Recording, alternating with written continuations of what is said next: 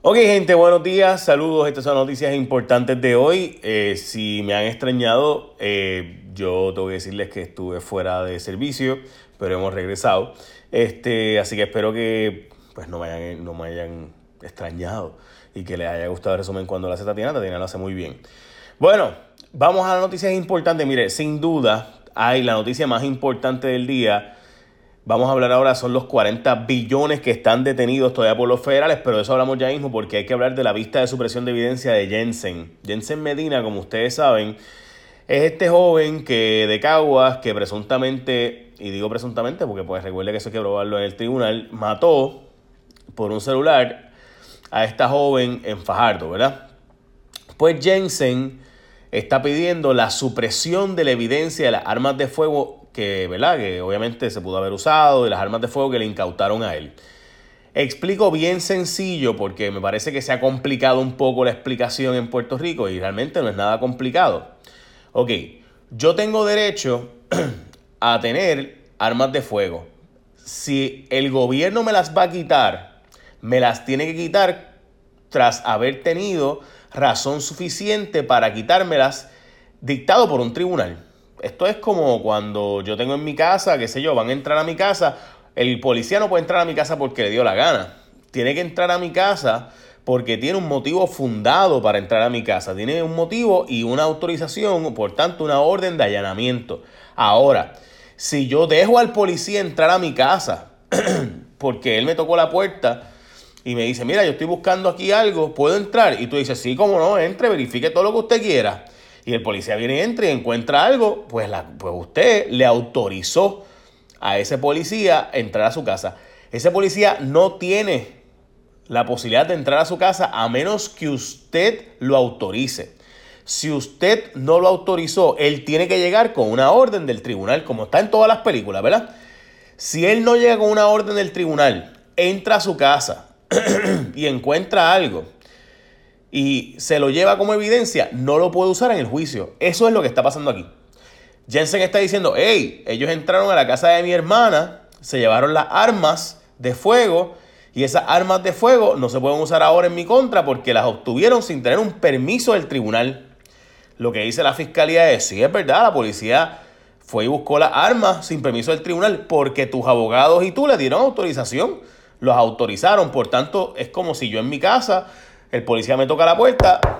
Yay, mira, estoy aquí, vengo a ver porque hay una sospecha por ahí de que tú tienes cocaína o heroína o crack, lo que sea. Y vienen, entran a mi casa, yo les autoricé que entraran a mi casa. Entraron, verificaron y encontraron lo que sea. ¿Qué dicen que encontraron?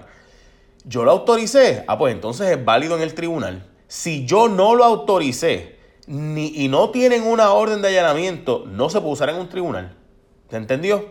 O sea, en síntesis, ¿qué es lo que se está haciendo en la vista hoy en el tribunal de Fajardo? La defensa quiere que no se use las armas de fuego de Jensen como evidencia. Porque Jensen dice es que las obtuvieron sin orden del tribunal. La fiscalía dice, sí, porque tú nos autorizaste y tus abogados fueron, by the way, hasta allí con nosotros y todo. So, el tribunal va a decidir hoy, en esa vista, si se puede usar o no las armas de fuego de Jensen como parte de la evidencia. Eso no significa que si supongamos que no, eso no significa que no hay otras evidencias, pero esa evidencia es bastante importante. ¿Ok? So, nada, lo explico porque me parece que se puede, está complicándose. Y esto, gente, esto pasa en muchísimos casos. Esto no es que están pagándole a alguien por debajo de la mesa ni nada por el estilo. O sea, yo no estoy diciendo que eso pase o no pase en Puerto Rico, ¿verdad? Lo que estoy planteando es que eso, es vistas de supresión de evidencia, se dan todos los días en los tribunales. Todos los días en los tribunales, alguien, algún abogado de defensa va a levantar que la policía no hizo el debido proceso de ley al incautar en evidencia. Y eso es bien común en casi todos los casos, no, no en casi todos los casos, pero en muchos casos de los tribunales en Puerto Rico se da que obviamente hay un debido proceso de ley y para tú obtener evidencia que pueda presentar en el tribunal tienes que entonces demostrarlo, eh, que esa evidencia la obtuviste de forma correcta. Y, se, y si falla una, algo en la cadena de custodia, también los, abogados de defensa, de hecho, los abogados de defensa, esa es su herramienta principal, de hacer la supresión de la evidencia, de que tal evidencia no se puede usar y como tal evidencia no se puede usar, Ah, pues, pues no, no puedes probar más allá de todo duda razonable el caso porque no pudiste saltar evidencia. ¿Ok? So, básicamente, para mí, la evidencia es admisible porque Jensen lo autorizó y de hecho sus abogados estaban hasta presentes cuando se autorizó. Pero, esa es mi opinión, yo no soy el juez del caso. So, esa es mi opinión. ¿Ok? Así que ¿Me entienden, verdad? Y quiero que plantear esto porque una cosa es una cosa y los abogados de defensa obviamente van a plantear todo lo posible para darle sacar a su cliente. Eso es así. Bueno, después de esa noticia, la próxima noticia es que no están soltando el gasnate de los 40 billones de dólares que están detenidos de fondos federales. De hecho, hoy dice José Joaquín Villamil que solo ha habido un impacto de 13% de los fondos que se han asignado a Puerto Rico y demás. Lo más importante de esto es que recuerden que los planes fiscales de la Junta y los planes de ajuste de la deuda dependen en gran medida del crecimiento económico, del impacto económico que se va a tener tras la creación de los empleos de recaudo del IBU, recaudo de Hacienda, el acuerdo que cofina, bla, bla. O sea, para tú pagar la deuda necesitas recaudar chavos, el gobierno necesita recaudar dinero para poder pagar la deuda, ¿right?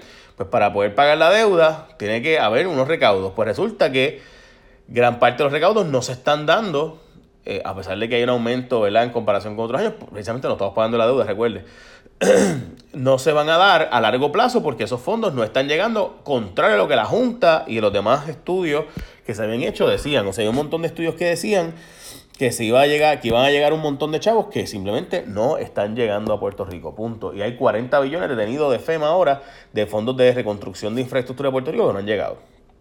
Lugaro que se canta independentista, admite que necesita a los estadistas para ganar y básicamente dijo que la mayor parte de su equipo y su gente de trabajo, que me pareció bien interesante, eran de estadistas molestos con el PNP o que no se sentían representados con el PNP. Obviamente Lugaro está usando eso es peligroso porque ella es de Victoria Ciudadana, que tiene muchísimos candidatos del MUS y del PPT, o sea, candidatos soberanistas o independentistas, y ella está diciendo entonces que necesita los estadistas y su equipo y su gente son estadistas. Eso me parece interesante. Marcos Rigado regresa al Senado, famoso senador de los años 80, los casos de Cerro Maravilla. Va a volver a la papeleta del Partido Popular, en este caso de la mano con Carmen Yulín, para senador por acumulación. Carmen Yulín, recuerden que es el presidente de la Asamblea Municipal de San Juan, sube el precio del café a nivel mundial. Y por qué eso es importante y por qué eso no necesariamente es una mala noticia para Puerto Rico, voy a hablar de eso en cuestión de unos minutos, porque recuerde que el café de Puerto Rico es un café caro en comparación con otros lugares del mundo. Y hay que hablar de eso ahora, pero antes hay una cosa que tiene ASC que está bien cool, ASC tu seguro compulsorio. Cuando tú escoges ASC tu seguro compulsorio, tú puedes hacer todo por WhatsApp. Así que tú estás en Navidades, tuviste un accidente, bla, bla, aunque sea una bobería. Lo bueno que tiene es que todo lo puedes hacer a través de WhatsApp. Si tú eres cliente de, ah, no eres cliente de ASC, pues no puedes hacerlo todo por WhatsApp. Solamente si eres cliente de ASC. Solo si tienes ASC en Puerto Rico, tú escogiste ASC como tu seguro compulsorio. Si te hace, por ejemplo, puedes hacer enviar las fotos, enviar preguntas, fotos, documentos, todo por WhatsApp, todo por WhatsApp. Lo que hace es que tienes un accidente, llama o escribe al 622-4242 por WhatsApp y ahí resuelves todo. 622-4242, 787 622-4242. By the way, me he dado cuenta que en muchos otros países latinoamericanos hay tiendas completas por WhatsApp, se hace todo por WhatsApp. Y en Puerto Rico eso no, ocurre mucho.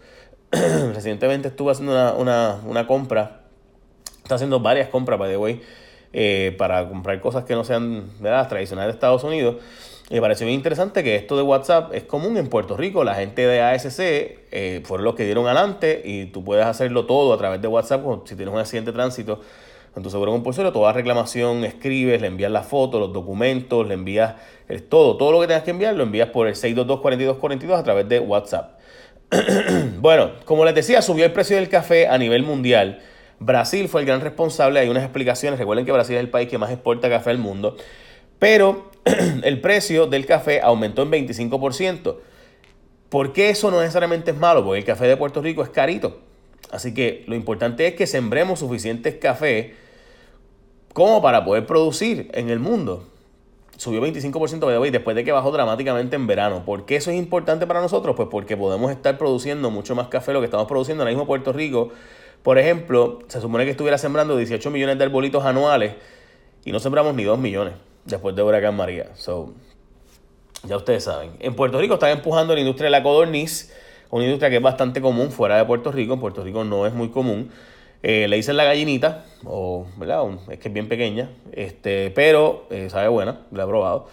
eh, en restaurantes cubanos, mayormente es que la he probado. Eh, digo, cubanos en Puerto Rico y en Miami, por si acaso, no, no, no en Cuba. En Cuba cuando fui no, no honestamente no sé si la vendían o no.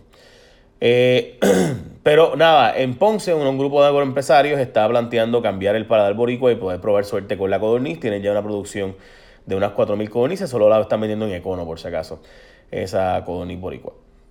41.000 personas menos en Puerto Rico están en edad de trabajar, solo 39 de cada 100 está trabajando. Básicamente la emigración de gente joven junto con el envejecimiento y el retiro, la jubilación de mucha parte de la población de la edad productiva, de los 16 a los 60 años, aunque mucha gente de más de 60 trabajando, eh, pues es la noticia de la encuesta reciente del Departamento del Trabajo. Básicamente, esta noticia salió el martes, me parece bien importante. La gobernadora va a aumentar el sueldo a los eh, bomberos en 125 dólares mensuales, pero dice la Junta de Control Fiscal que eso va contra el plan fiscal. Así que si la Junta quiere y la gobernadora no reasigna, no corta de otro lado para meter los chavos ahí, pues va a tener que la Junta ordenar el que eh, se detenga el, el aumento. Eh, y finalmente chequeé de mi columna en primera hora que se llama Delincuentes, la historia de Farruco, Anuel AA y Kendo, donde trato de plantearle a Puerto Rico una resolución de año nuevo a base de la canción Delincuente. Ya que soy un delincuente. Esa canción, ¿ok? Y ya saben que cuando tú escoges ASC como tu seguro compulsorio, puedes hacerlo todo a través de WhatsApp. So, eso está súper cool, gente, en verdad. Que tú puedes hacer todo por WhatsApp, enviar las fotos, los documentos, todo. Es sencillo, es fácil, es ágil. Escogete ASC como tu seguro compulsorio. Echa la bendición. Bye. Buen día.